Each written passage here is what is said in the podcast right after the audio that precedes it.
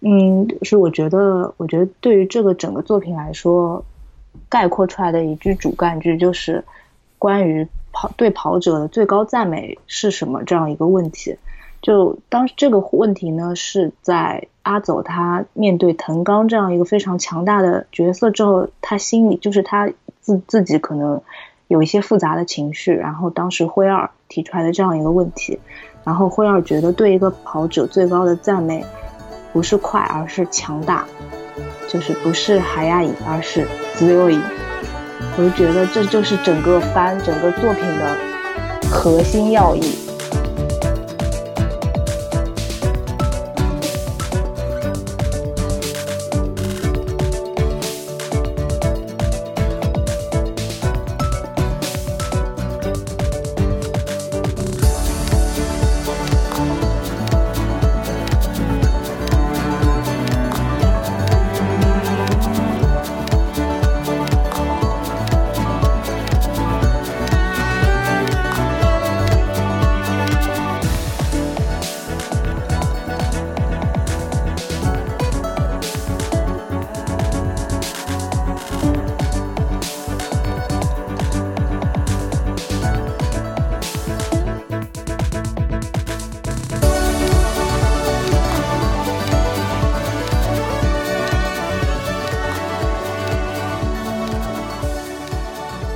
Hello，大家好，欢迎收听第五期的 Hello 电台，我是 Sean。这期节目由我一个人来主持。那呃，这次的话，我们邀请到了一位嘉宾，菠萝同学。呃，下面请菠萝同学简单介绍一下自己。大家好，我是黄菠萝，我是 Sean 的朋友。就就这样简单吧。然后我今天我今天有点感冒，所以声声音可能有点奇怪。OK，好，那这次的话，我们邀请到菠萝同学呢，是下来聊一下一个动漫的 IP，叫《强风吹拂》。嗯，呃，这个这个的话，其实是最近的，应该是今年上半年的一部比较还比较，去年冬天啊，去年冬天是吧？对对对，去年冬天的一部动漫。然后，其实他本身自己也有呃小说和相应的真人电影都有。对，他的作者是那个三浦子苑，我我不太清楚三浦子苑现在在我国是属于什么样的一个知名度。反正我知道他是因为呃，我之前看了松田龙平和永山英太演的《真皇战前》的一个日剧。然后我后来就去看了这个原著，因为如果很喜欢一个作品的话，我就会想要把原著和 OST 都听一听这样。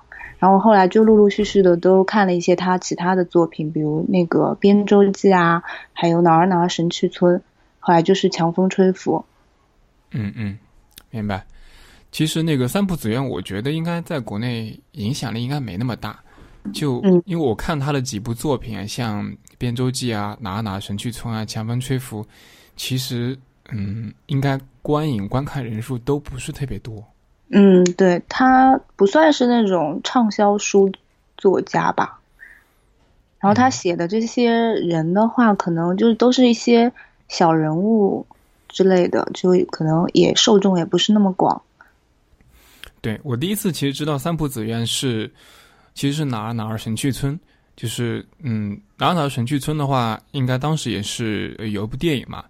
对，我不记得是哪年了，反正蛮早的，好像一三一四年，一三一四年还是对，反正当时我看了之后，我就觉得，哎，我蛮喜欢那个风格的，因为神去村是讲那个伐木的嘛，是讲林业的，对。然后看了之后，我就去翻那个原原著的小说，然后就知道了那个作者叫三浦。然后，嗯，看他的作品集的时候，又翻到了那个《边周记》啊和那个《强风吹拂》。呃，因为当时我一般看了这种影视的话，都比较会想去追一下那个呃他的原著，所以呢，就把就把《边周记》还有那个《强风吹拂》当时都看了。呃，《边周记》的话是先看了电影，然后呃，《强风吹拂》的话，当时应该也是看的。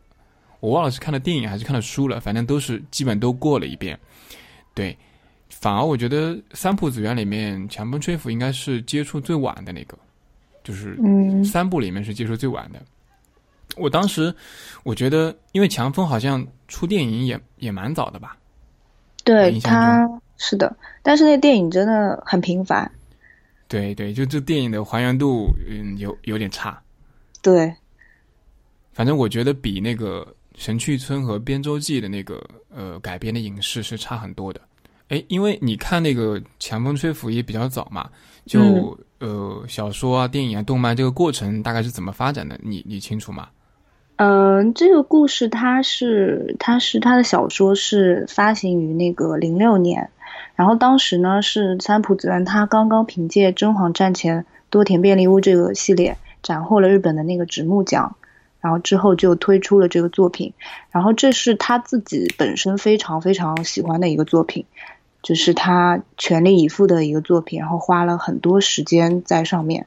然后这本书也很厚，相当厚，然后是他非常想要写出来，并且和他自己的那种嗯。本心达到一致的这样一个作品，然后也给他带来了很多成就感。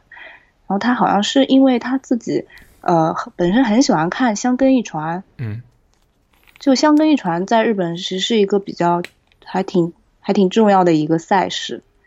然后他们家有那种观看的习惯，然后他就会好奇说，嗯，这个比赛它到底是怎么运作的呀？或者说那些人那些选手平时是怎么训练？然后过着什么样的日子？然后这种好奇心就让他去做了一些调查，查过之后他就想要把它写出来，嗯，所以他就有了这样的一个念头，之后就真的把它写出来了，并且效果还挺不错的，嗯。然后电影的话呢，是在呃零九年的时候，我觉得那个电影真的嗯没有什么看的必要，就如果。如果你对他的主角有兴趣，就比如小出会介林田都，如果你是他的粉丝的话，可以看一下。如果是是普通的那种，就也没什么好看的，因为他就是一个很平凡的一个体育体育片。对我，我其实看过那个电影，但是我看过之后，我连阿走和。就是辉耀两个人，我都没怎么记得住，你知道吗？就是你 没不记得他们长什么样是吗？对对，我完全不记得他们俩长什么样，就就我觉得就是拍的不行，就完全让人留不下印象。对，是的，就很普通，不管是任何方面，感觉演技方面好像也没有那种可以给人留下印象的那种演出。但是但是动漫的话就还挺惊艳我的，因为我作为一个原著党嘛，就看这个动漫时候是。感受到一种非常强大的满足，就它是去年十月份的时候开始播的，然后它非常良心的是，它是一个二十三集的半年番，嗯，啊，它的不管是画质还是画风，还是它还是音乐，还是对这个作品的还原，都我觉得都是一个很高的水平。这这个番现在在 B 站上有九点九分，你知道吗？对，好像在 B 站是非常受欢迎的一个一个番剧了。我记得当时好像是你你推荐给我的，应该是。呃，其实其实你不记得了，这本书也是我推荐给你的。对，这本书因为比较久远了，我有点记不太清楚了。可能当时应该是你跟我说过，但我不知道是是不是确实是当时因为你说了我才去看的，有点远了。对，因为我我后来知道你一直在跑步嘛，然后出了这个番之后，因为我也没有跟。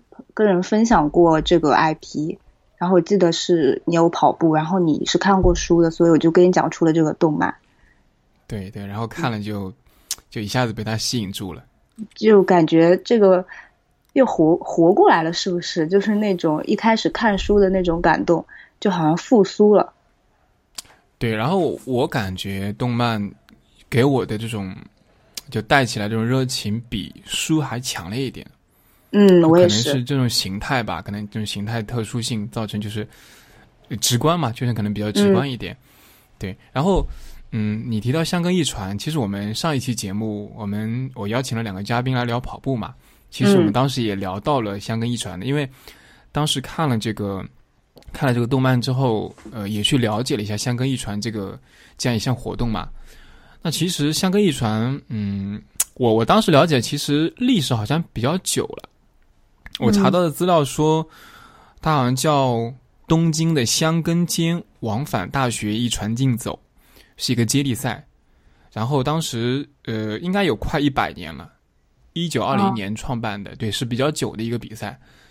呃，我没记错的话，应该是应该是日本的历史上最悠久的这样一个比赛了，就接力比赛。那明年岂不是他一百周年纪念？一九二零年的话是是一百周年。那明年去看的话，是不是应该那个赛事还挺盛大的？应该会有一些特别的东西吧？我猜。啊，我觉得我觉得有可能。嗯，我觉得可以安排一下。其实可以去看一下，对，因为安排一下。正好在过年期间嘛，啊，不是过年，是元旦吧？他们的过年跟我们过年不一样。哦，我记得是一月份一般。对，嗯，我看他那边写的好像是，他日本的正月的二号或者三号，好像是。嗯。对，然后嗯，我看那个看那个动漫的时候，我也看了，就其实这个比赛参赛门槛是很高的，嗯，就是它的标准是嗯，要么是十六分三十秒之内完成五公里，或者说是三十四分钟之内完成十公里，完了这个其实已经是 已经是非常专业的这样一个一个水平了。就据我查的资料来说的话，好像。嗯，五公里还是几公里的世界纪录是十二分多一点吧？对，好像是十二分多，所以他们这个水平其实已经是那种世界级的水平了。你说的世界纪录是这种奥运会世锦赛这种吗？对，就是这种专业的这种跑步长跑比赛里面，是的，是的。对，然后这个比赛其实我一开始以为啊，它是全日本地区的，我以为是全日，但后来发现其实不是。它主要是在关东，对东京关东那一带的，就其实可能覆盖到的学校是，呃，二十到三十所，并不是就是所有全国的。那好像每年的话会选呃二十一支，二十一支全部都是男生的，只有男生能参加，没有女生的。对对，然后正常的话就是香根的这个呃嗯接力的棒的话应该是十棒，所以会有十个人。但是呢，他可以选择有十六个人，你可以报名替补。对，你可以，你可以替补。那就像动漫里的话，其实是完全没有替补的嘛，只有十个人。对对对。对。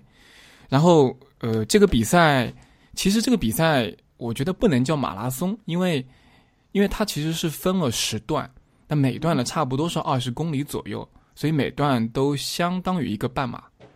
对，相当于一个半马。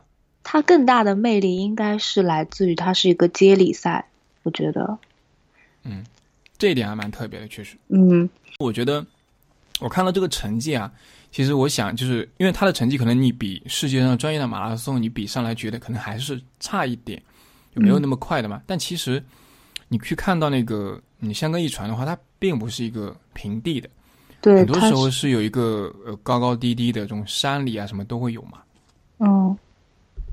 对，所以我觉得他可能他的这种，就是呃难度要求，对或者要求更高一些，是更高的，对的。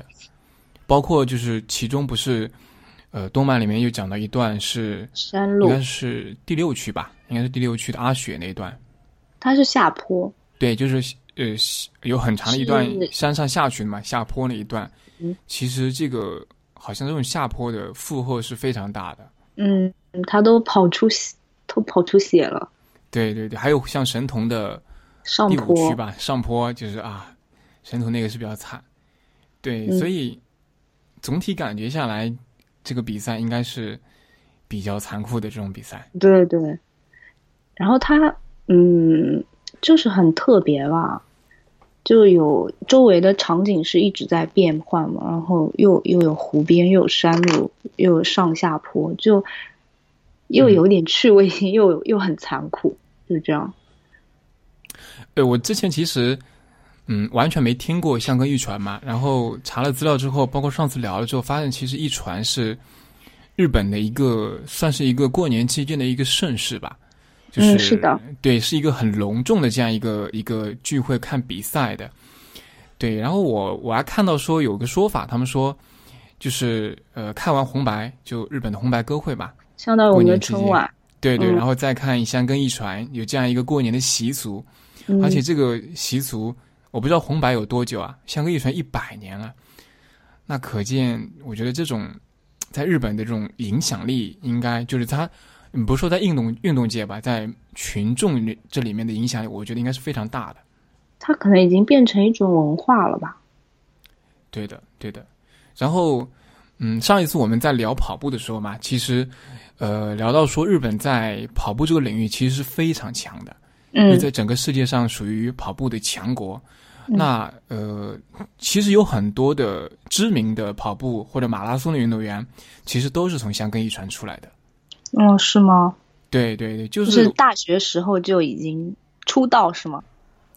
我其实我看完香根一传这个就是这个事情之后啊。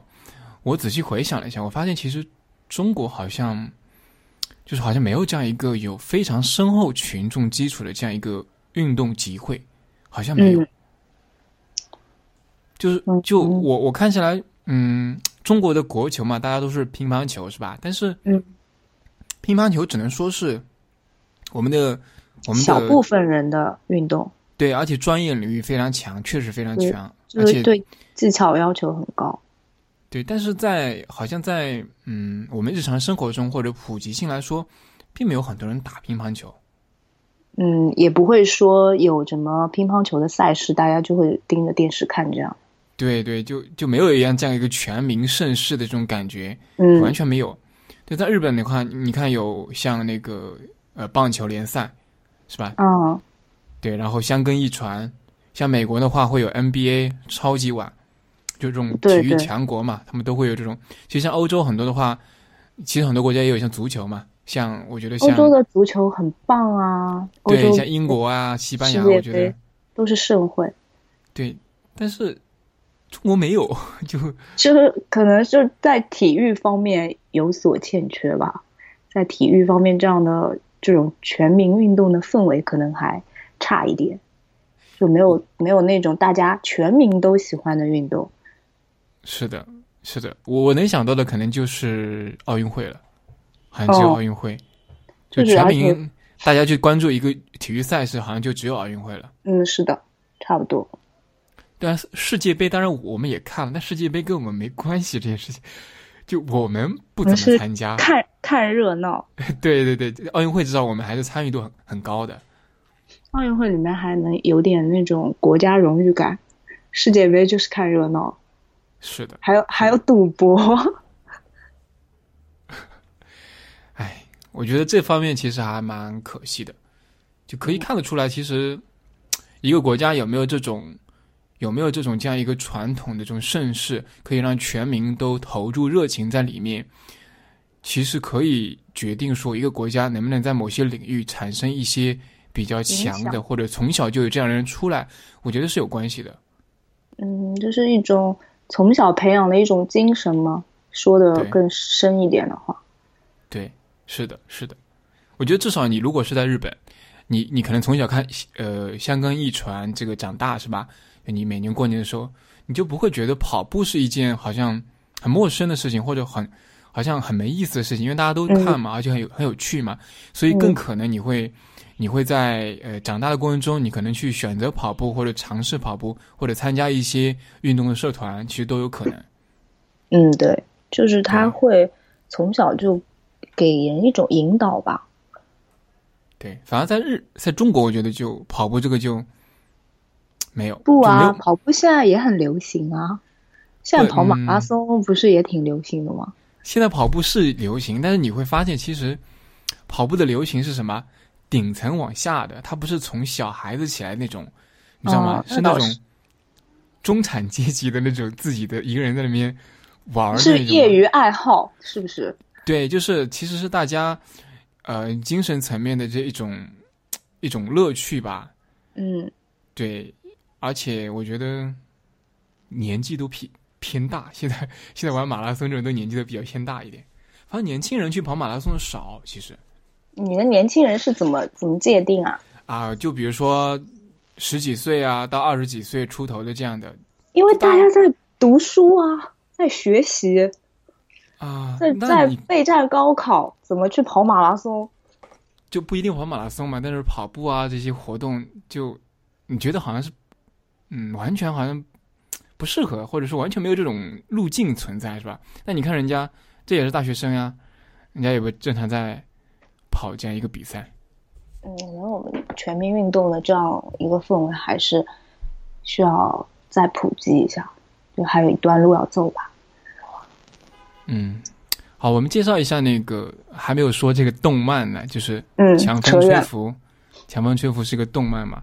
嗯，呃，我其实写了一个比较简单的一个介绍，我把它写叫做是十个业余的杂牌玩家。去挑战一项日本最强的，呃长跑接力赛的这样一个故事，其实简单来讲就是这样。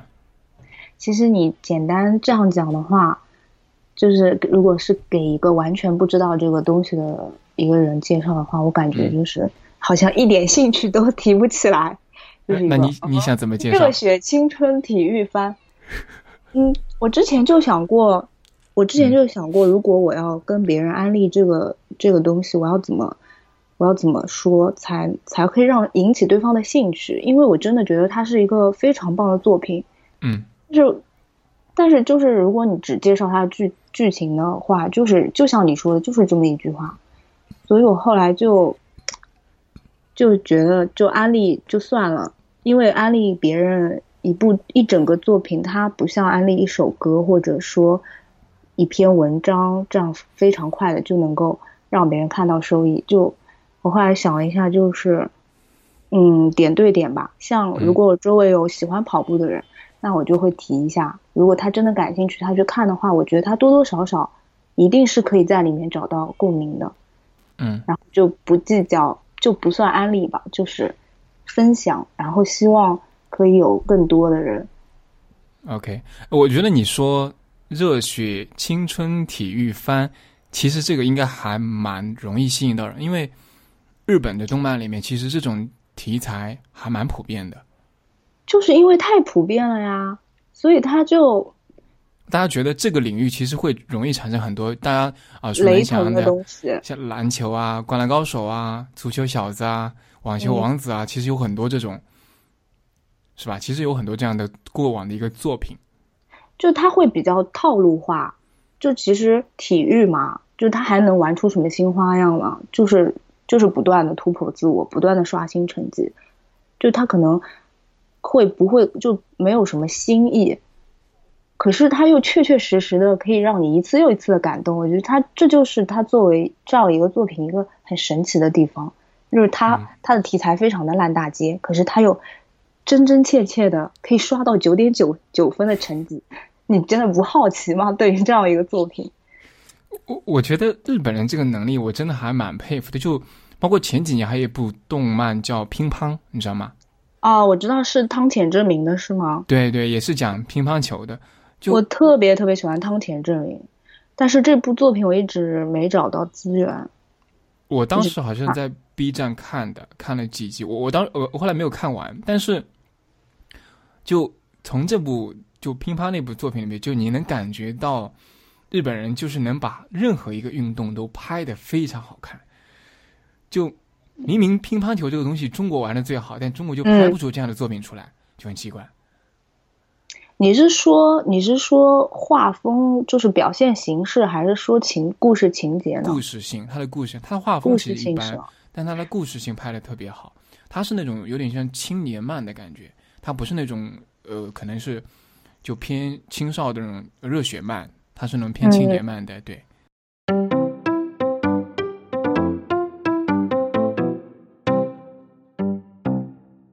好，那我们接下来谈一下十位杂牌玩家吧。对，就是大家十个人聚在一起去跑这样的比赛。那其实我觉得，呃，这是个群像的故事嘛，这是一群人的故事。恰恰我觉得是这里面的十个人，每一个人都非常精彩。就是这这是这个故事，因为跑步这件事情其实本身就没有太多的可看的点嘛。那其实是这里面的人物，我觉得可看的点非常多，让这个故事做非常精彩。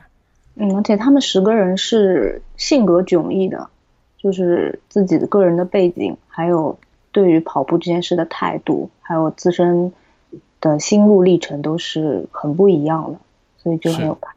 嗯，是，而且我我我在看的过程中，我觉得，就是因为十个人不同的特点去参加这样一个跑步比赛，其实，呃，作者一直也在探究说跑步对于每个人的意义是什么嘛？他通过每个人的不同这样一个剖面，展现出了跑步这样一件事情对每个人的不同的意义，就变得非常多元化。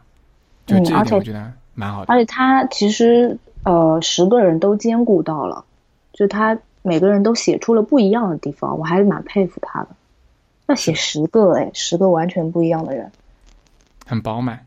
嗯，就我记得他就那个那本书很厚，然后他整个后半本都是在讲他们正式比赛嘛，然后他那个整个半本就是这十个人的心路历程，就是他们一边跑自己心里的想法，还有当时跑步时候发生的事情，写了整整半本书。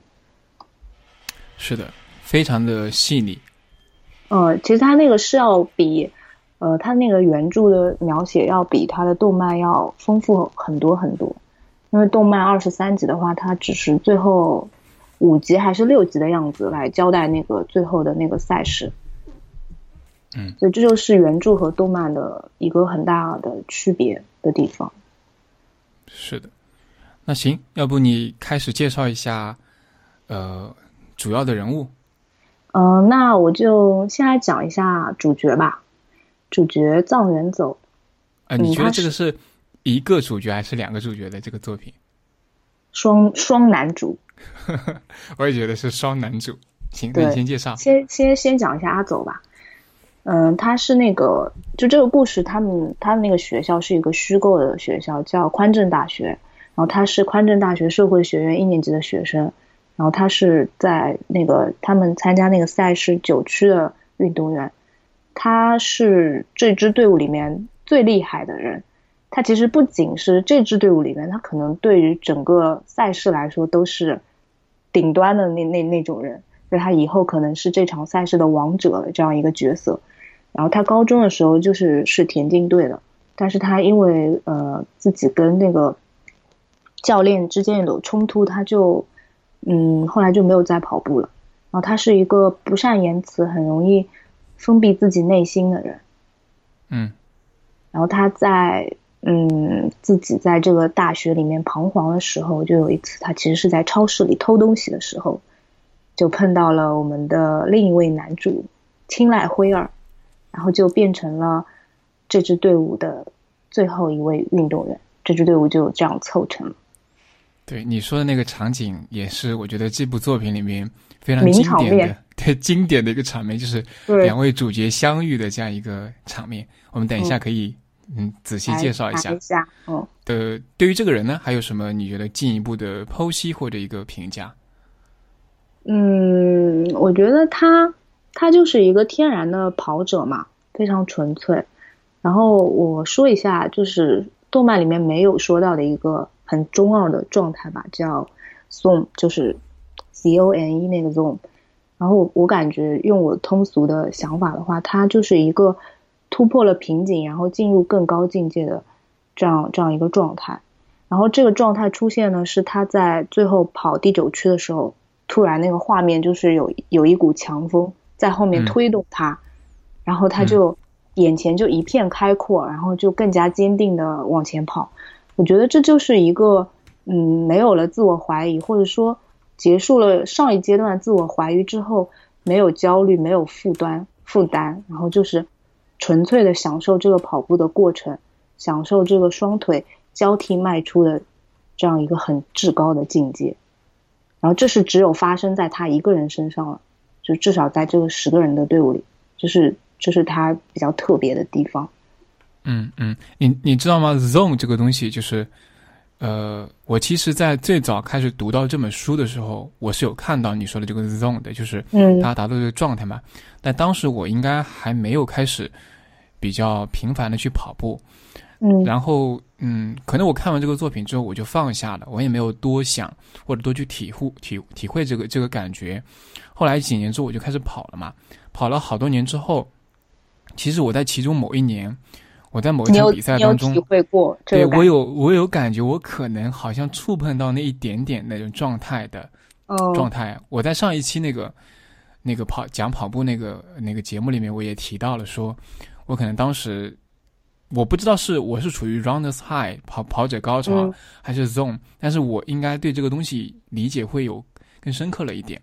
然后我再回来看这个动漫、看这个书的时候，因为我今今年又重新翻了一遍嘛，我就那种感受就层次感和那种对我的印象深度，对对，我立刻就不一样了，就感觉以前看的时候完全没有共鸣感，但经历过了那过程之后就有比较强的共鸣感。嗯，对，这一点还蛮奇妙的。对，这个可能是真的是要自己体会吧，就也可能有的人他明明跑到了那状态，但是他不知道。哎，但就是一个很抽象的一个这样的一个状态。对，其实这种进入 zone 的话，我其实有一本书啊，我之前看到有一个，嗯，应该是给朋友介绍的。呃，国外有本书叫《心流》，心流，他就是，嗯，他就是专门研究这个东西的。他心流其实他介绍的就是在运动的过程中达到一种这种就是忘我，就可以自由挥洒的这种境界。它就是心流状态，其实我觉得跟这个 zone 这概念是相通的。嗯，因为运动其实本身它是一个挺辛苦的事情吧，就无论无论如何，它都是有对身体都是有负担的。然后是的，然后你你当你说到心流的时候，其实感觉特别玄学，就以至一个意就是是一个意识上意识来改变这个形态。嗯，怎么说？主观改变客观的这样一个一个一个情况，对。然后阿走的话，嗯，我对他评价，我觉得阿走就整本书你可以很明显感觉出来，他是那种天赋特别、天赋异禀的人，他就是天生为跑步而生的。然后我觉得可能在他呃高中生涯的时候，其实他是被这种社会上的这种世俗也好，或者这种被规则也好限制住了。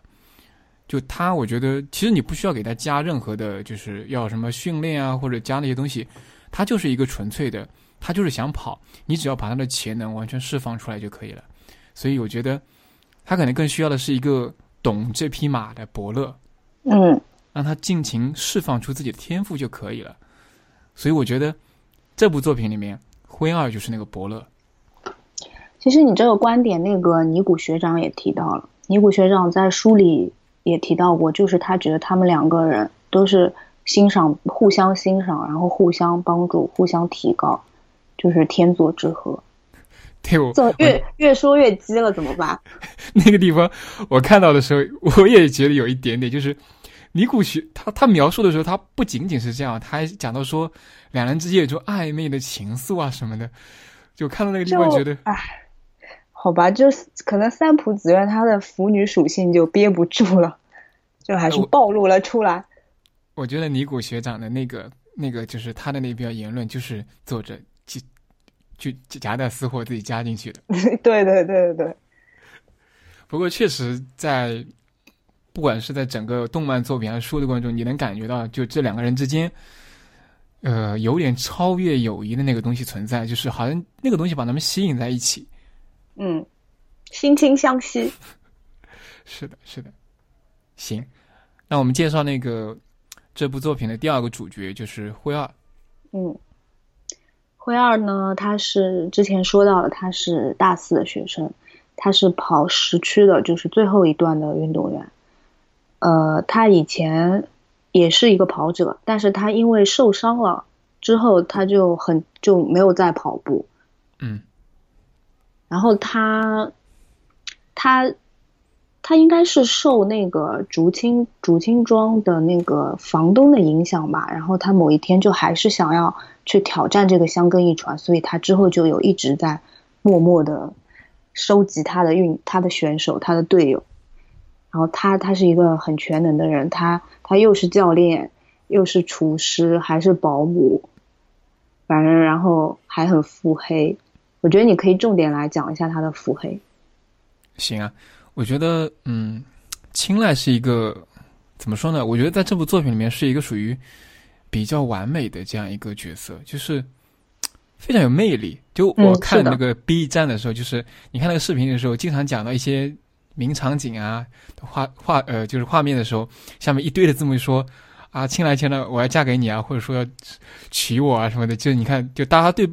被他这种魅力吸引的，就是所有人都被他吸引，被阿走吸引的人反而少，反而被他吸引的人特别特别多。对，就我觉得这个人怎么说呢？我觉得，呃，你刚刚讲到他腹黑啊，就其实我觉得一定程度上他是有那种，他有那种现实扭曲立场。就呃，我不知道你有没有看过呃乔布斯的作品啊？其实乔布斯就是，呃，他一直被人称道的一种能力就叫做现实扭曲立场，就是他可以轻易的说服你，他可以轻易的把你带到他想去做的一件事情，并且让你顺着他的思路去把这件事情做好。我觉得你这个说通俗点就是一种销售的天赋啊，做销售的天赋。嗯，呃，销售是一种就其中的一个点，但是呢，它不仅仅是销，它让为。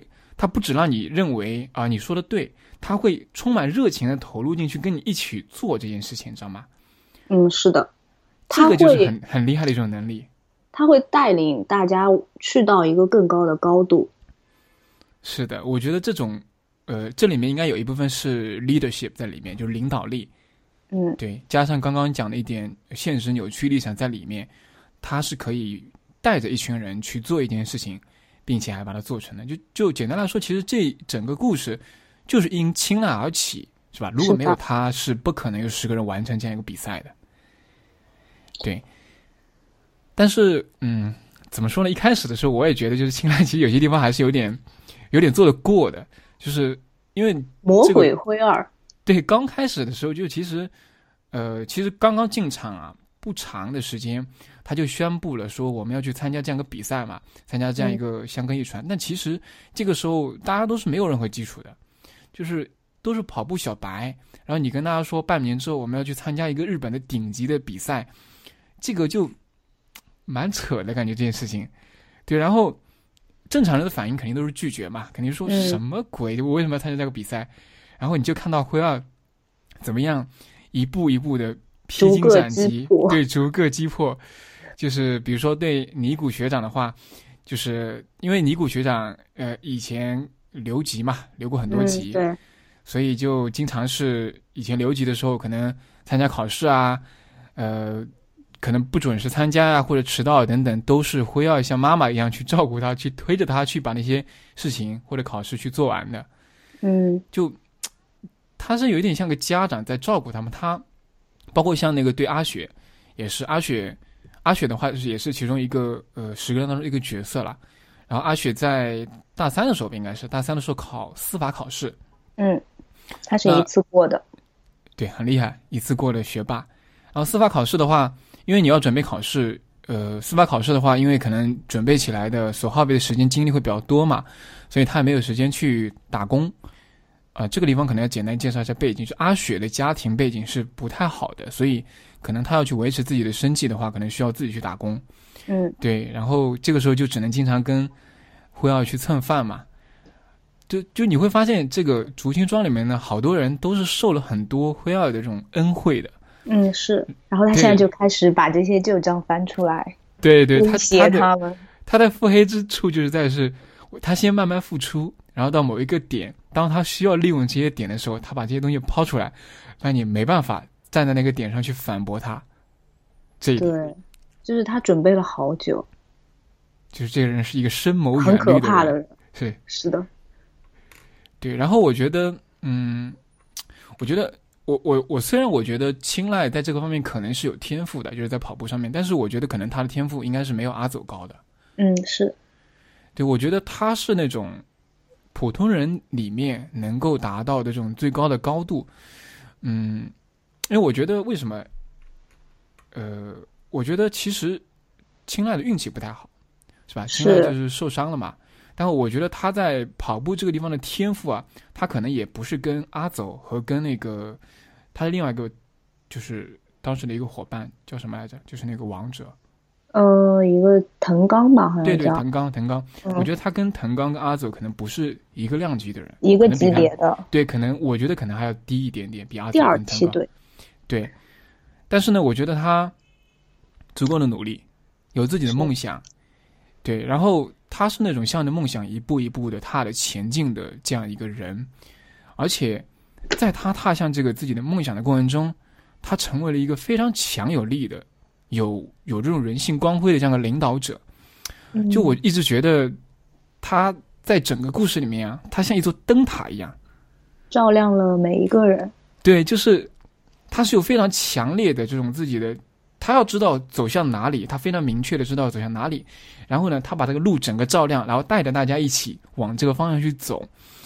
就我觉得这点是非常非常有魅力的。就是可能啊，因为啊呃，因为青睐他受伤嘛，可能他最终在长跑这个领域啊，他也不一定能够有多大的成就，或者真的在比如说呃长跑这个。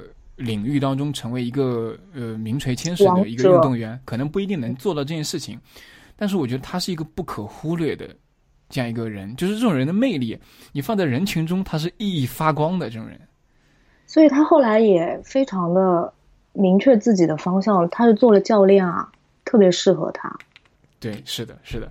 我觉得他他身上还有一个特殊的原因，就是他不是受伤嘛，其实。他是有很好的理由放弃跑步的，就我受伤了，我有一个客观条件，我不跑。而且他如果跑的话，他其实会承受很多的代价嘛，就可能会更不好。他那条腿，可是他克服了这样一个困难，他其实是比普通人开始，比普通人追求这个梦想还要难一个梯度，但是他做到了，他跨过去了，并且他达到了某一个高度，他就比一般人要更强大一点。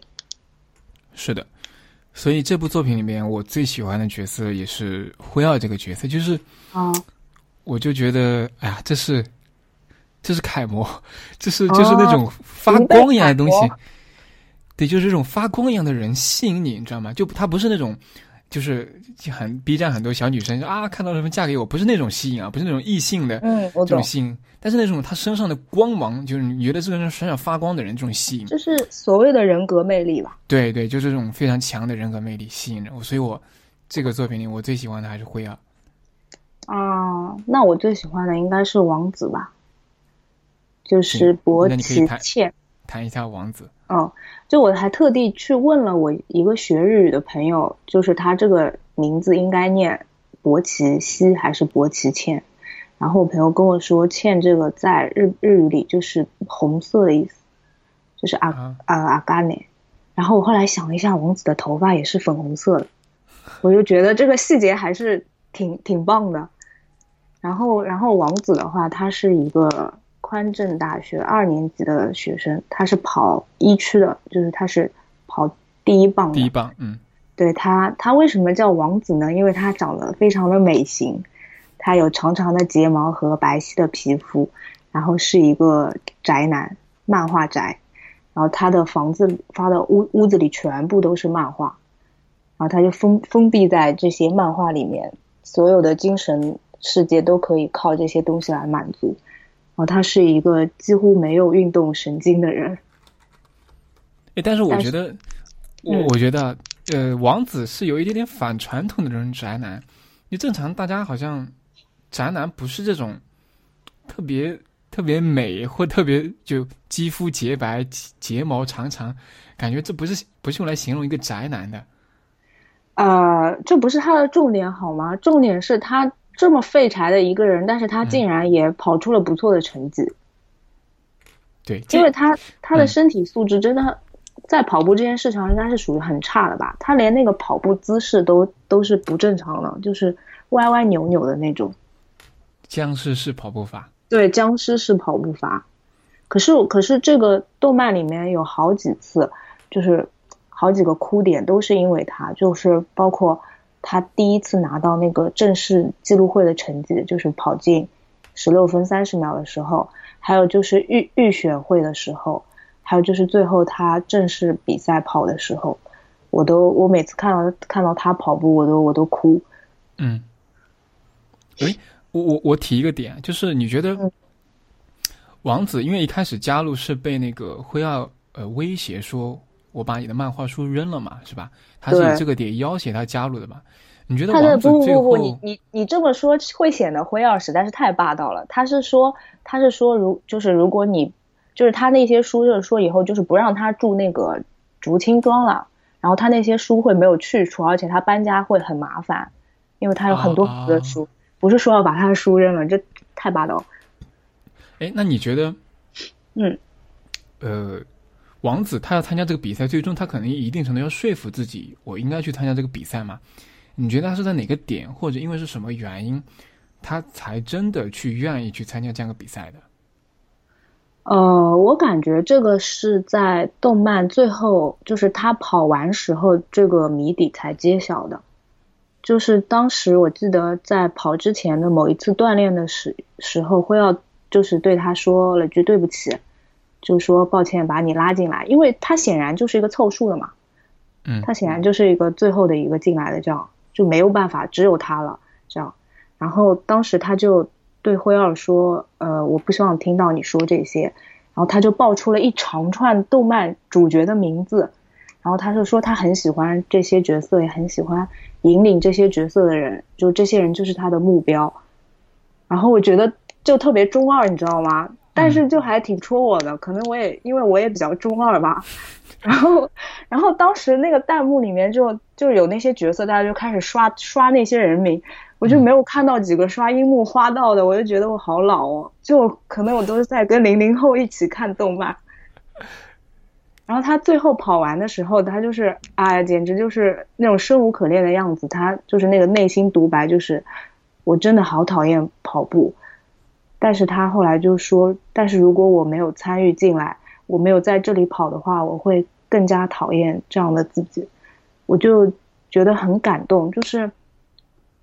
就可能对于他跑步的意义，就是他走走出了他的那个原来的舒适区，走出了他原来的生活状态，然后他在那边跑着，他是鲜活的，而且并且他在一个集体里面，虽然他以后可能再也不会去参加这种赛事，但是他已经突破了自己原来的一个壁垒了，而且他也真的跟他崇拜的那些角色一样，也自己到了一个新的高度了。嗯，明白。明白，我觉得可能王子一开始加入一半是受那个青睐的，就是胁迫；另一半对威胁，另一半是我觉得他可能也是基于对于呃灰二的这种信任吧，就是这种信任感。然后他觉得可能去做这样一件事情，可能我觉得基于一半威胁、一半的信任感，他当时没有想清楚的情况下，他其实就加入进来了。那加入进来之后，慢慢慢慢这个过程，最终从一个。有一点点孤僻的这样一个宅男，这样一个少年，慢慢变成了一个好像还懂得跟大家就一群人一起去奔向一个目标的这样一个这样一个人，就确实像你说的，我觉得他是一个对自己突破比较大的一个人，真的，就他从一个不运动的一个人到一个运动其实还不错的运动能力还不错的这样一个人，发生了这样很大的转变，我觉得可能这个对于他以后就。嗯，他自己的人生来说，可能性来说，都会产生很多不一样的影响。嗯，我不知道你有没有注意最后一集，就是他们不是过了几年之后回到那个呃竹青中的时候，当时他已经毕业了，然后他以前不是。站着都是那种驼着背站着，就特别没有精气神的那种，眼皮耷拉。但是他当时在那个聚会的时候，他就穿着西装，就是一个社会人的形象，然后站得很笔挺的，就是那种样子。啊，这样子我还真没有没这么特别注意。对，我觉得这就是这次跑步对他带来的影响，就可能他真的走出了这样一个这样一个封闭的状态，然后去打开了心扉吧，就真的融入到社会里去了。然后整个人的精神状态都不一样，对，可能就他不是只有一个中二状态的一个宅男少年的这样一面，他还有另外一面，他的属性里面混合了一些别的东西了，不那么不是那么单纯的一个宅男了，对，可以让他的这个人的层次感更丰富一点，对对对，挺好的，我觉得，嗯，OK，那我们再说那个第四个，再挑挑几个说说吧，嗯，那我说一下阿雪吧。我觉得阿雪这个人也蛮好玩的。阿雪的话是，其实是跟那个呃辉二是一届的四年级生一级的。然后他跑的是六区，就是回程对回程那个下坡的那个那个呃那一棒的。呃，阿雪的话，其实，在动漫中一直强调他是司法考试一次就通过了这样一个学霸。嗯，就是。然后他通过这个比赛之后呢，就因为你通过了司法考试，我理解啊，应该在日本的话，你可能通过这个可以找到一份很不错的衣食无忧的工作。嗯，对，然后就开始变得呃，花天酒地啊，整天在外面玩，可能可能我看前半部分讲的时候，其实阿雪应该是个比较花心的这样一个，有点放飞自我了。对对对，有点这样的一个角色。嗯，我觉得，嗯，但是你看后面，他不管是去，呃，去计算这个比赛的那个时间也好呀，不管是对于就是整个呃情境的一个观察也好，我可以看得出阿雪是个非常聪明的人。对，是的。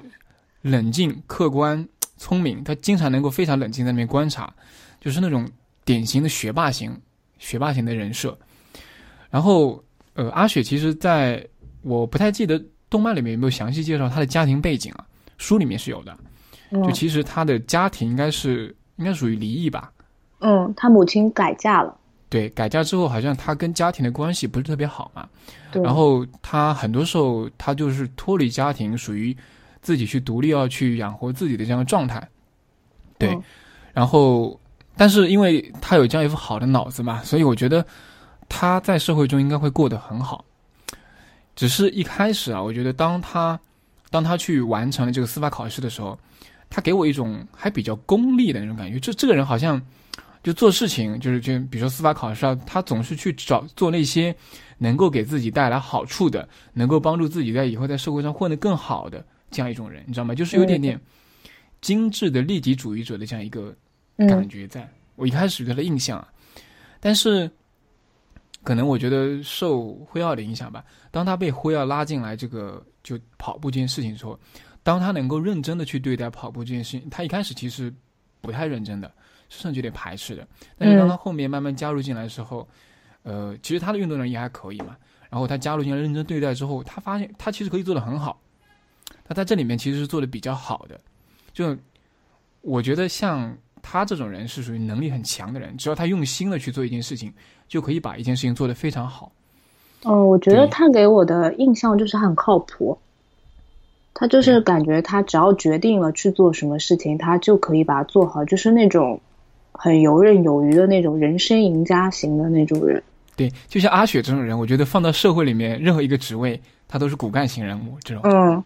他其实他跑当时跑六区的时候，他是属于超常发挥的嘛，就可能是因为那个五区的神童，他因为身体原因就是没有跑出一个理想的成绩，也可能是因为，呃，他跑着跑着突然发现他他的家人在为他加油，反正他就是有点超神的那种状态。是的，是的。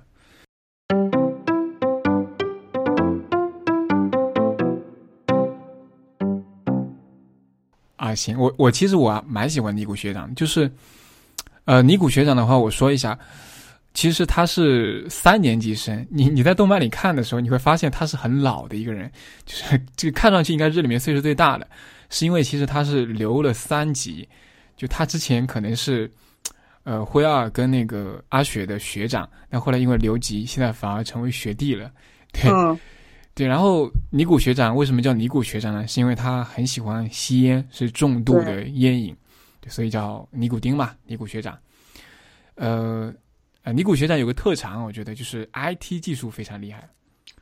好像这里面书里面还讲到了，程序对，是是个码农，还会通过自己编了一个程序，最终在算那个就是。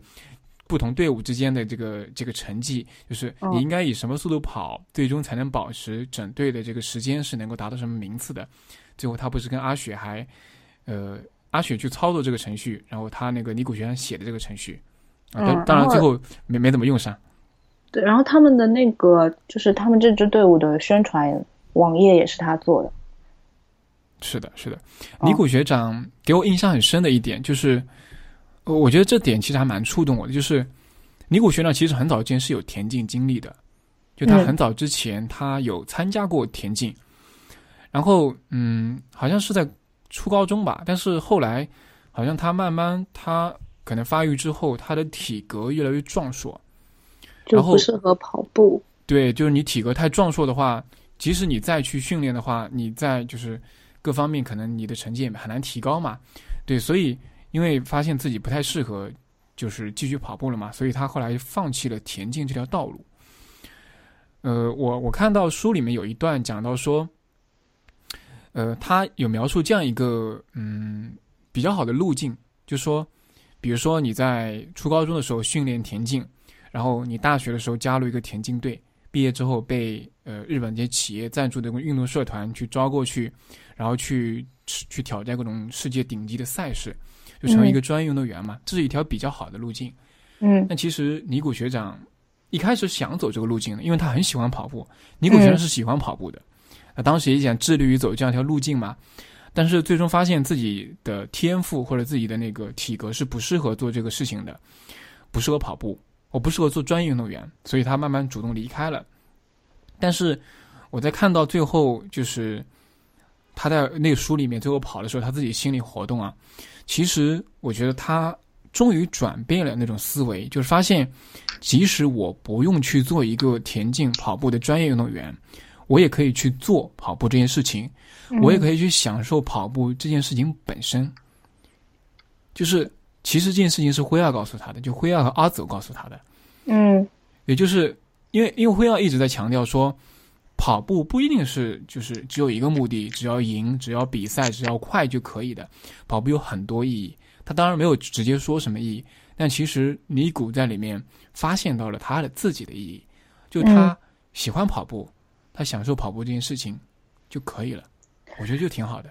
就当时在他最后比赛的时候，他就回想起来辉尔赛前跟他说的，就是你只要享受这个跑步这个事情就好了。他就就笑起来了嘛，他就觉得呃辉尔说的一点都没有错，就是他这时候才真正的反应过来跑步对他的意义。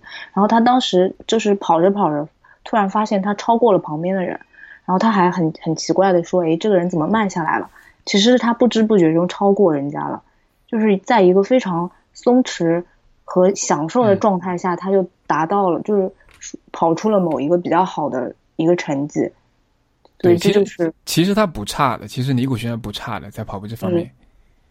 而且他也是为了去跑步，他非常认真的对待这个事情，他就戒烟，还有减重，这就是这都是他自主自主决定去做的。然后，然后。我记得辉耀就跟他说什么不轻松啊什么的，然后他就说想要不轻松的话，不跑最轻松了。就不管是戒烟还是减重还是跑步，都是很很不轻松的事情，但是他都他都愿意去尝试，愿意去把这件事情做好。明白，明白。嗯，我觉得从尼古这里我还蛮深刻的体会到一点，就是呃，也许在某一个领域。就是很多人是有天赋的，你比不了他们的天赋，你不是天才。但是呢，呃，你你首先你得承认自己的这种普通，但是呢，不代表你不能去做一件事情，是吧？你其实也是可以做这件事情，你可以享受这件事情本身的，不是说在这个领域一定要最好的成绩、最好的水平才是存在的意义，不是的。有的时候我觉得，就是每个人找自己的意义嘛。当你找不到的时候，你就困惑；当你在追着别人的意义的时候，你就会觉得越来越远。但当找到自己的意义的时候，你就心态就完全不一样。是的，我觉得你为什么喜欢《强风吹拂》这幅这部作品，就是不管是动漫也好，还是说这个原著小说也好，就这个这个整个 IP 吧。嗯嗯，那我先来吧。嗯，其实就相当于我对这个 IP 做一个我自己的总结吧。就是其实我是在一五年的时候就看完了小说和电影，然后我一六年去台湾旅游的时候就买了这个台版的小说的那个原著，因为因为那个台版的它的那个封面特别好看，你也买了是不是？对，我也我也有一本，是的，对，展开来是一幅完整的这样一个画面，对，是一个完整的赛道，然后十个人在不同的位置，就就特别好看，然后它。它比大陆的那个大陆版的那个要好看很多，完全不是一个层次的，所以我就买特地买了一本台版的。然后呢，我后来就其实也没有太关注这个故事了。然后直到去年的时候，突然在 B 站上看到有这个番的时候，我就很震惊。然后当我发现它的制作这么精良的时候，我就更震惊、更惊喜了。嗯，所以我对我对这个这个故事的。整个前前后后其实已经有四年多了嘛，所以它可以算是我非常非常喜欢的一个作品了。然后我甚至觉得它在我心里的位置，其实可能可能可以跟《灌篮高手》比一比，因为他们两个有很多相似的地方，因为因为他们都是属于那种青春热血体育番，嗯，然后他们都有一个明确的目标，就像灌篮高手，他们就是想要全国制霸嘛。然后强风吹拂的话，就是辉耀所说的，他们要达到一个顶点。然后虽然这个顶点是很抽象的，就是他并不是说第一名，反正就是我觉得这个顶点就是每个人各自的一个目标，然后他做到了，这就是一个顶点。然后，然后他们两个的结局都是有遗憾的，就像就像《灌篮高手》里面的湘北，他是在全国大赛里面是止步八强嘛。对。他虽然就是打败了卫冕冠军山王队，就是一个非常了不起的事情，但是他就没有往前走。然后像。像那个强风吹拂的话，他们这个宽正大最后是拿了第十名，就是就是像这样，他们像这样一支队伍去拿第一名，其实也是不现实的嘛。所以就第十名，其实还是比较合理的。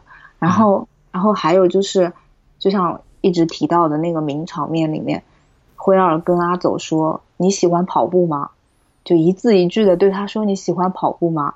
然后就让我瞬间就想到，当时晴子第一次见到樱木花道的时候，就问他。你喜欢打篮球吗？就是那种感觉，就一个闪回。我懂，我懂。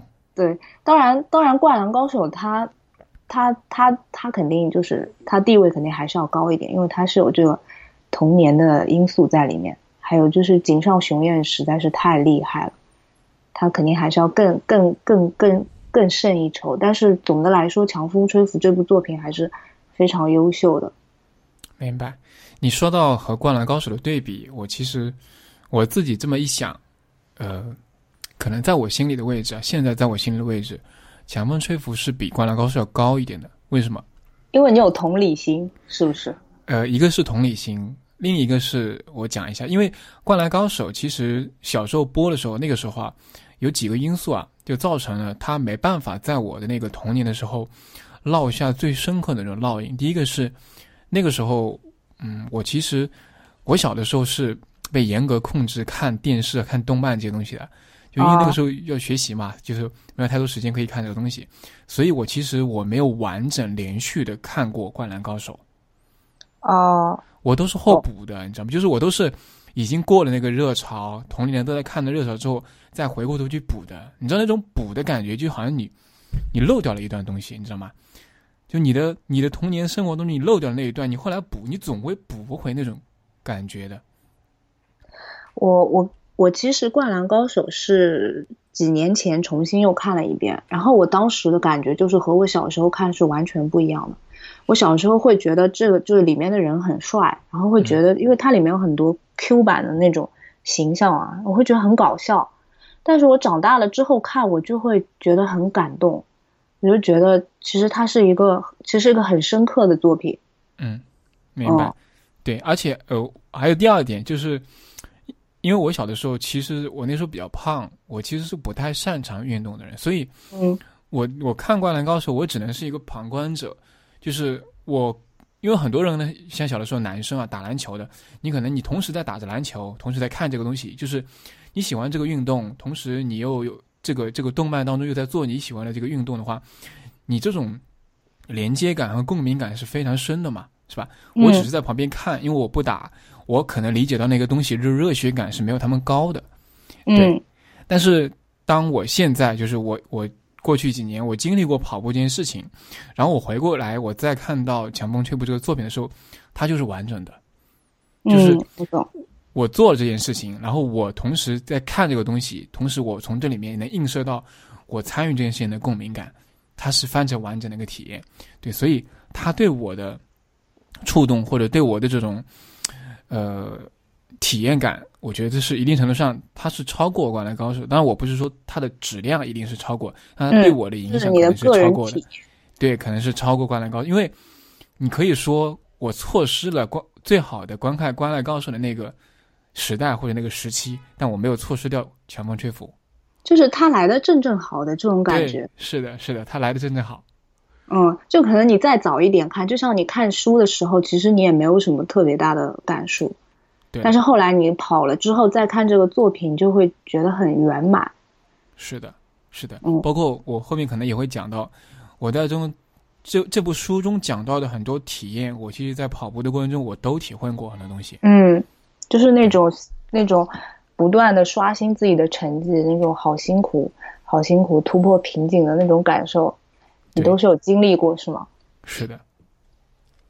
而且我觉得，我我我为什么喜欢强迫吹服呢？刚刚说的是一点，第二个，其实，嗯，跑步是一个还，呃，蛮孤独的一个运动啊。就是其实很少很少有电影或者动漫会去聚焦到这个话题的，因为可讲的东西其实不太多，就比较少。就你你你乍一想，你能想到几个讲跑步的电影或者这样一个影视作品，不太多的。对，对，所以很多时候，当我们就当我们就是这些跑步的人想要去分享自己的感受或者跑步这种乐趣的时候，其实你很难分享给别人，因为这个东西它是需要你你去参与去做这件事情，你才能体会到这种乐趣的。嗯，就我我直接深讲，别人是你能听得懂这个话，但不代表你能理解到这种感受。嗯，对。但我觉得《强风抽服》这个这部作品啊，他把这个有点简单甚至有点枯燥的跑步这件事情拍得非常好。非常有趣，甚至他把里面的一些人跑步的意义都拍出来了。就是我觉得他可以让很多甚至你不跑步或者不喜欢跑步的人都能感受到很多跑步的乐趣和其中蕴含的东西在。嗯，对，所以我觉得这是非常好的。这是这是我为什么喜欢这部作品，就是他把一些本来埋在下面，只有一小部分人只有通过自己去做这件事情才能发掘到这种乐趣，他给他挖出来了。让更多人能够看到这个东西，甚至吸引到很多人来跑步。而且他他找的那些点还蛮精准的，是吧？是的，我觉得非常精准。就是我觉得他这方面功课做的很深，就是他通过这么多人里面剖析的各种角度啊、各种经历，其实已经挖的非常的完整全面了。而且他从不同的就是不同的人、不同的角度去挖，都挖出了一些东西。对，所以说这个其实还是蛮厉害的。而且它不是那种单一价值取向的，它不像有一些可能，比如说像小的时候我们看的一些热血运动漫什么的，就是像什么足球小子啊，那无非就是赢嘛，无非就是想更快、更强。对，就更好的战术、更好的配合，怎么样赢，一步步成为最强的强者，基本就是这种价值观嘛。但是他这个，这个他也，我觉得他已经不是那种少年漫那种感觉了。对，他已经不是在探讨一个简单的，就是一种标准化这种意义存在，很复杂，它里面东西。他没有给你答案，甚至可以说他没有告诉你答案。嗯，是的，就是你自己看，你自己会有一个自己的答案。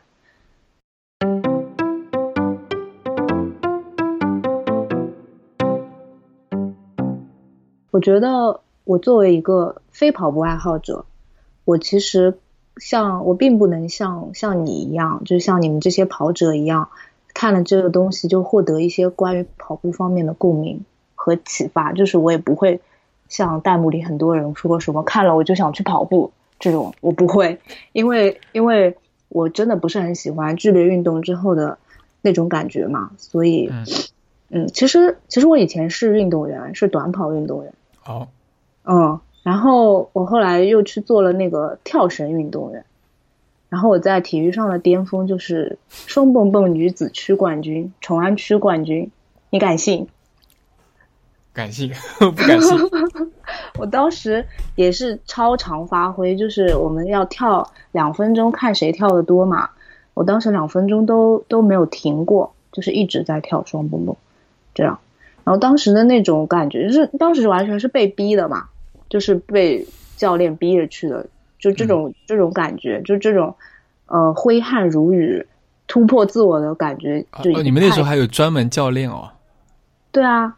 就是是代表单呃代表学校去的，哦，那很专业了，那时候应该已经是，嗯，然后但其实我是还蛮排斥的，然后就是这种感觉其实离我已经非常遥远了。我现在其实是一个身体不是很好，然后运动神经也是毫不发达的这样一个形象，然后但是我非常喜欢啊，对对对，有点像王子是吧？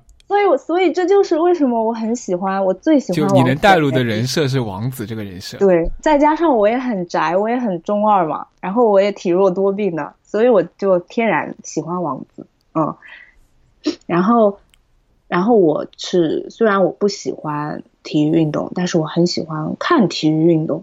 嗯，我感觉这是一个就是燃吧，特别燃的一个一个东西。然后我对于这个作品，因为我不是跑者，其实我没有同理心，所以我对他的这种感动是一些比较表层的一种一些东西，就比如说是这种体育精神，还有友谊啊、成长啊、青春啊这样一些关键字，就是他们是他们是我的同理心可能在于是，嗯，他们是一群不被看好的杂牌军嘛。但是当当他们就是甚至有些自我怀疑的时候，一起齐心协力的去朝着这个顶点出发，然后真正的做到了，就取得了第十名这样一个虽然不是很完美，但是很还是比较合理的这样一个成绩的时候，其实我觉得我可以看到一些自己以前奋斗的缩影。嗯嗯，所以这就是我感动的地方，就我觉得每个人多多少少。都有为某些东西奋斗过，然后彷徨过，然后然后你做到那些事情的那种感动和满足，就是你肯定是可以在这里面，就是有一些体会的。对，我觉得，因为就像你刚刚说的，跑步是一个那种怎么说呢，就是一个吃力不太容易迅速得到回报的这样一个事情。对，是的，是的，对。就它不像很多其他运动，你可能瞬间就能看到结果，但是跑步这个事情可能是一个长期缓慢，并且甚至你也看不到一个特别，因为痛苦嘛，也也不能看到它不像短跑是吧？跑完之后你可能立刻得到一个成绩，就是最后得到一个也没那么明晰的一个结果，没那么明确的一个呃快乐的一个点的那个东西。对，不像跑短跑，他跑几秒他就知道一个成绩，然后你就知道自己在一个什么样的水平。他可能要跑几个小时，他才能知道一个结果，然后他要再花几个小时，可能才提升了几秒，就是它是一个非常标准的长半衰期，但是是高收益率的事情，就是你要坚持到一个，就是你的这个量要达到一定程度，像可能是一个很大的程度，它才会有质变，就太孤独太辛苦了，所以我也是非常非常佩服佩服跑马拉松或者说是这种长跑运动员。我觉得他们，嗯，就像这本书的它的一个核心就是很强大。这些人，我并不会觉得他们很快，他们很怎么样，就会觉得他们真的很强大。嗯，这是我的一个感受。嗯，作为我的来说的话，嗯，因为我我是算是一个跑步爱好者，那其实我在看这部作品的时候，包括我看完之后，我在逐步逐步分析每个人的时候，我发现就是。我其实是能从蛮多人的身上能够看到一些不同阶段的我自己。嗯，对，就是我其实很早之前我是一个不太擅长运动的人。我小的时候比较胖一点啊，那个时候运动细胞比较弱，因为胖嘛，就可能跑啊这种东西是非常不擅长的。我小的时候是很很痛恨跑步的，因为只要体育课啊去长跑啊或者什么东西的，我就基本上都是最后一个。嗯，对，所以。当我开始自己真的就是大学毕业之后开始跑步的时候，其实一开始啊，我是跟王子有点像的，就是非常痛苦。就跑步这件事非常痛苦。我当时不是我自己想要去跑步，而是一部分原因是出于减肥嘛，想把自己那个瘦一下，瘦下来。对，所以要逼着自己去去做一些做一项自己还不太喜欢的一些事情。对，所以有一点点是为了要改变自己、突破自己，能够让自己。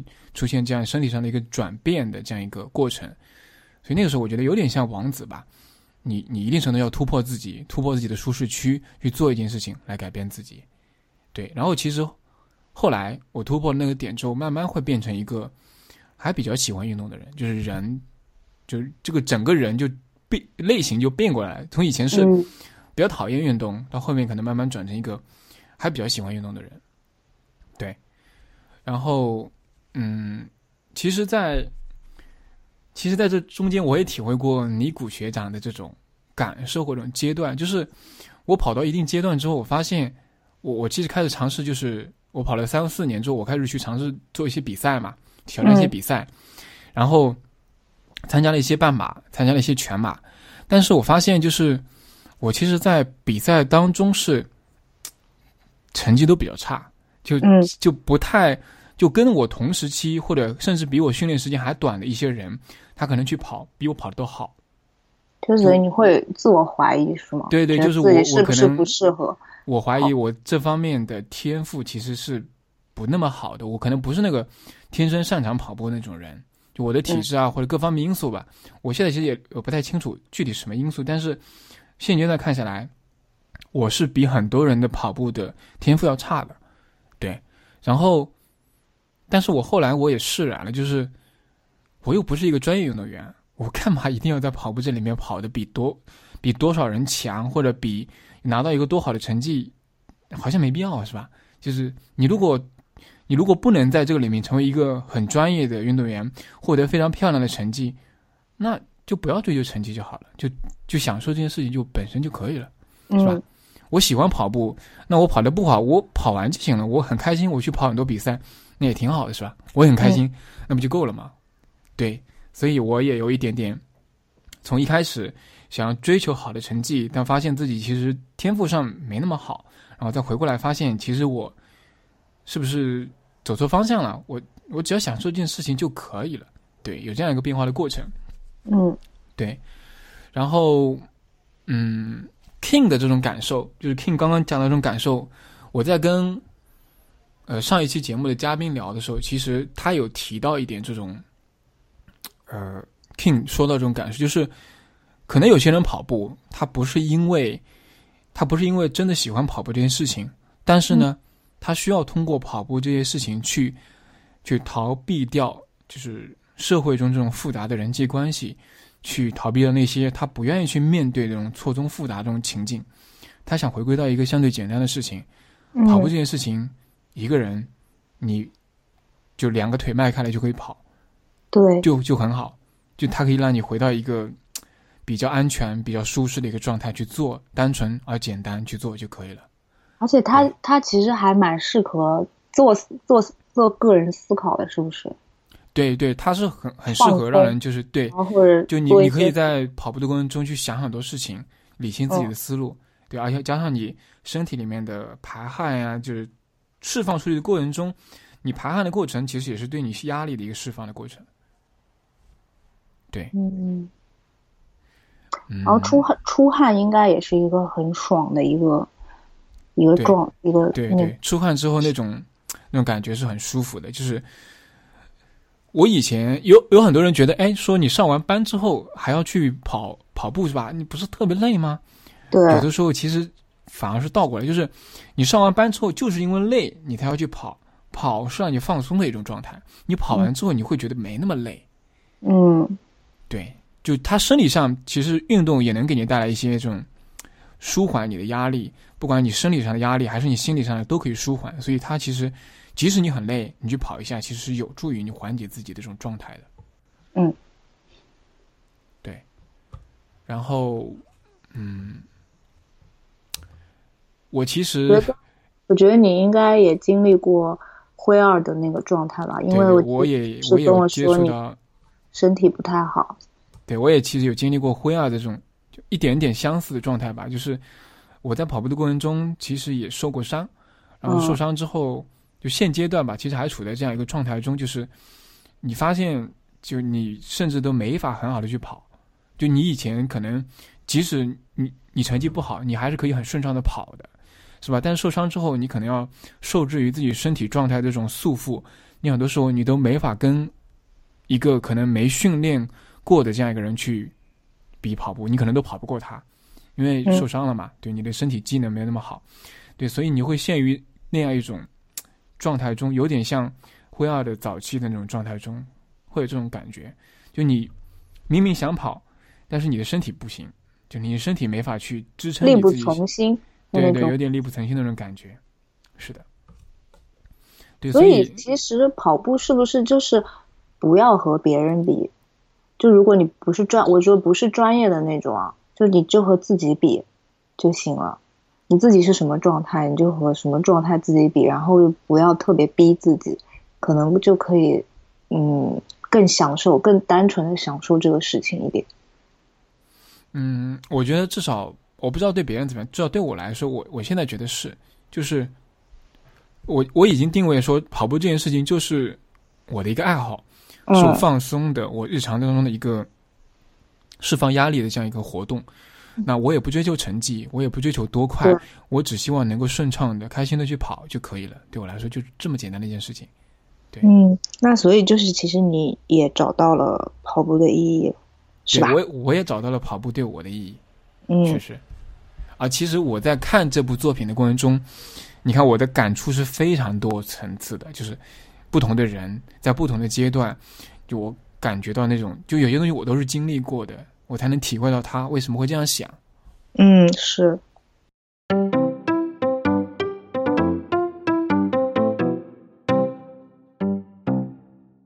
嗯，是我觉得，我觉得对于这个整个作品来说，概括出来的一句主干句就是关于跑对跑者的最高赞美是什么这样一个问题。就当这个问题呢，是在阿走他面对藤冈这样一个非常强大的角色之后，他心里就是他自自己可能有一些复杂的情绪。然后当时辉二提出来的这样一个问题，然后辉二觉得对一个跑者最高的赞美不是快，而是强大，就是不是海亚乙，而是自由乙。我就觉得这就是整个番整个作品的核心要义。你是怎么看待这句话的呢？嗯，我首先我其实蛮认同这句话的，就是我一直不觉得说一个好的跑跑者，或者说一个一个你应该追求的东西是越来越快。我觉得就是越来越快这个东西是一个标准嘛，就是它是一个它是一个量化的指标，是吧？你肯定是你的速度，是吧？你的速度越来越快，越来越快，但是。就像漫画中呈现的，其实强这一点，它不是一个非常量化的指标。对，对，就这个强这一点，我觉得相对来说，它是对于很多人的意义是可能不同的。比如说，我觉得对于对于阿走来说，呃，能够发挥出他自己的全部的潜力去跑得越好，可能就是强。那我觉得对于辉尔来说，他经历过了这种受伤。但是他没有放弃，他依然能够去继续去跑，甚至说最后带着伤去跑，即使他没有成为最好的、最快的那个人，但我觉得这也是强。嗯，对，但我觉得他们都是非常受人尊敬的这种跑者，是吧？我觉得都是强的人。对我更倾向于说，确实，你对一个跑者的评价应该是基于这种非可量化的一个一个东西，而不是一个单一指标，就是成绩，就是他成绩好，他就是强。其实。你比如说像，像这里面的呃漫画里面的神是吧？其实速度挺快的，但是我觉得他的指他的那个维度就非常单一，他脑袋里想的就就是成绩，他想的就是快，对的，我想的就是快，我就是要跑得比别人快，他他想不到什么其他东西，但是可能你在这里面 King，因为好像好像是 King 跟他是同一个赛道的吧？嗯，是的，对对，King 一开始其实被他带着走的。是吧？King 一开始被他带着走，就是被他带着，就是因为 King 其实速度没有他快的，King 被他带着走。但是 King 追求的意义并不是速度呀，是吧？嗯，King 并不是因为要速度才来跑步的，所以其实我觉得 King 只要把他自己跑步的意义达到了，你就是一个强的跑者。我觉得。然后神他就是他不仅拿这个衡量他自己，他还拿这个速度衡量一切的选手，所以他就特别看不起宽正大这支队伍嘛，就觉得他们是。跑不出速度，因为他们特别的业余。但是这其实他他的他的思维和他的这个视野是很狭窄的。是的，哦，反正我觉得像藤冈这种角色，虽然藤冈他很追求速度，很追求这种是吧，不断的超前，但是你可以看到他对于对手的这种尊敬，是吧？他对于。他对于遇到阿走这种角色的时候，哇，他非常的惺惺相惜的那种感觉，就是强者之间的互相欣赏，对，互相是的，是的。他甚至他看到阿走成绩比他好的时候，他不会有那种不满或者说那种愤恨感，他反而是那种发自内心的那种对欣慰的那种感觉。我觉得这也是一种强，这这是真正的强者。嗯，他要的不是只有赢，他可能是在和不同的人。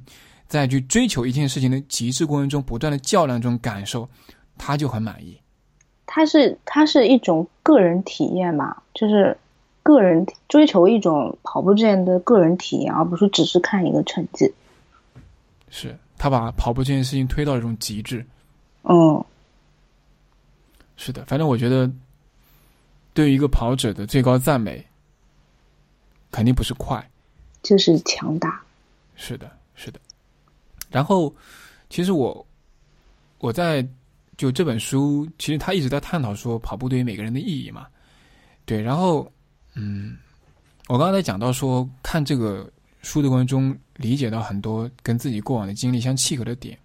其实还有一点，我觉得就是我越发的能感受到，呃，就刚刚我其实，在讲跑步的时候提到一点，说你会发现自己在跑步这个方面是没有天赋的，是吧？你得你得接受这一点。但是其实你放大一点，就是说，你把这个事情放到整个你的一个人。不只是跑步这一方面的时候，就是从这一点来说，往上升一点，你会发现，其实有的时候你也得接受自己在很多方面的平凡和普通。嗯，是，不仅仅是跑步这这一件事情，就是可能也是我，我觉得我经历到人生一个阶段之后，你会发现，嗯，有些事情你就是无能为力，或者有些事情就是你你是你是做不到那一点的。但是就像。就像辉耀一样，我觉得，即使他达不到腾刚那样的成绩，是吧？他依然是在跑步这个领域里的一个强者，他也找到了在跑步领域他自己的定位和角色，是吧？他没有离开跑步这件事情，但你能说他是一个就是平凡或者说是一个非常普通的吗？他不是，我觉得他是一个很闪光的人。嗯，而且他在做教练这一点上，毋庸置疑是很强很强的。对所以我觉得，就是可能你意识到自己的平凡，或者意识到自己的没有那么多天赋，但是你依然不放弃那种追逐的这种热情，并且能够去找到真正适合自己的那种方向或者自己的定位吧。嗯，对，我觉得这也是这个作品给我的比较大的一个启发点。好的，那以上就是海螺电台第五期节目。海螺电台播客是一个记录行动和探索过程的创作计划。您可以在苹果播客客户端或者任何泛用型播客客户端中搜索“海螺电台”四个字进行订阅，也可以访问我们的官网 the spiral 点 fm 收听 t h e s p i r a l 点 fm the spiral。欢迎大家给 hi at the spiral 点 fm 写邮件。您也可以在官方网站直接留言评论，或者在新浪微博、Twitter 给我们留言。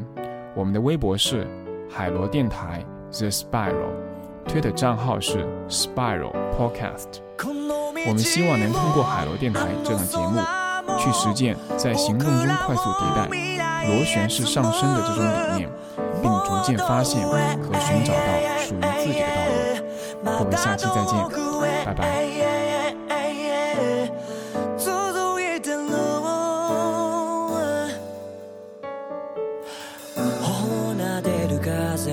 冷たいのに